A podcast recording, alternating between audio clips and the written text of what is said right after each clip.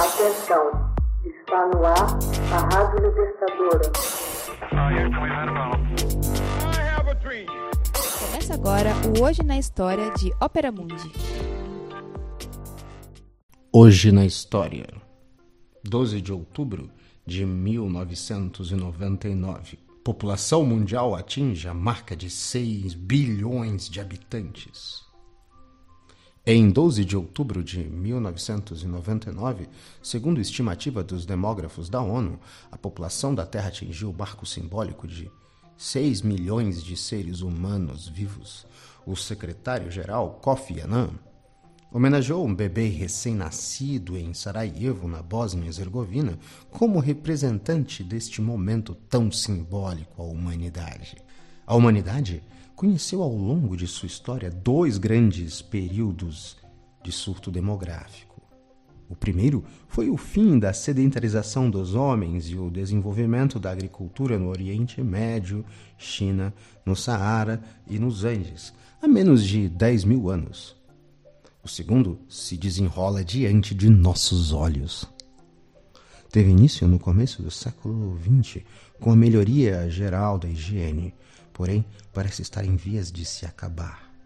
Desde os primórdios da humanidade, há aproximadamente 3 milhões de humanos.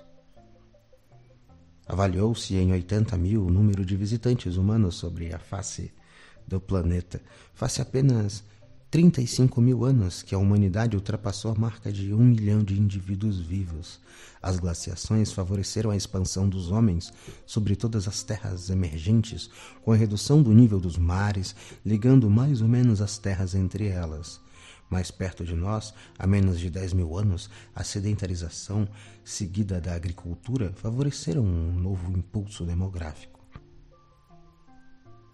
250 milhões de homens viviam sobre a terra nos tempos de Jesus Cristo, há cerca de dois mil anos.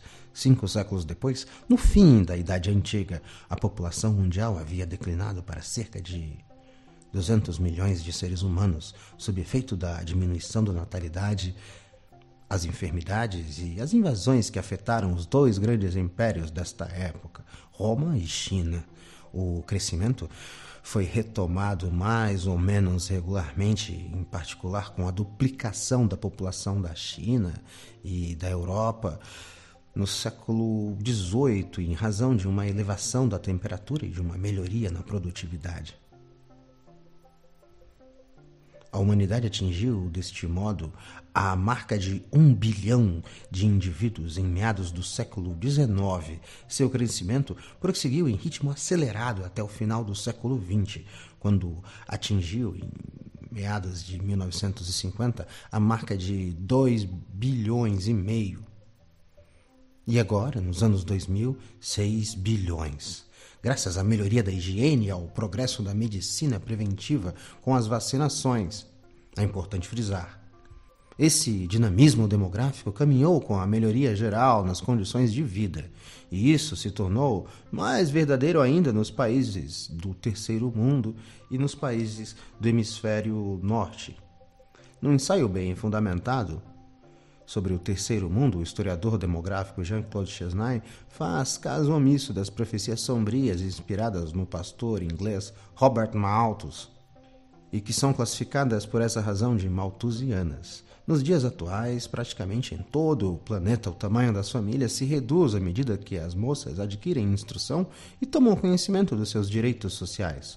A população cresce com cada vez menor velocidade e a explosão demográfica do século XX, logo dentro em breve, é, será apenas lembrada como uma longínqua lembrança.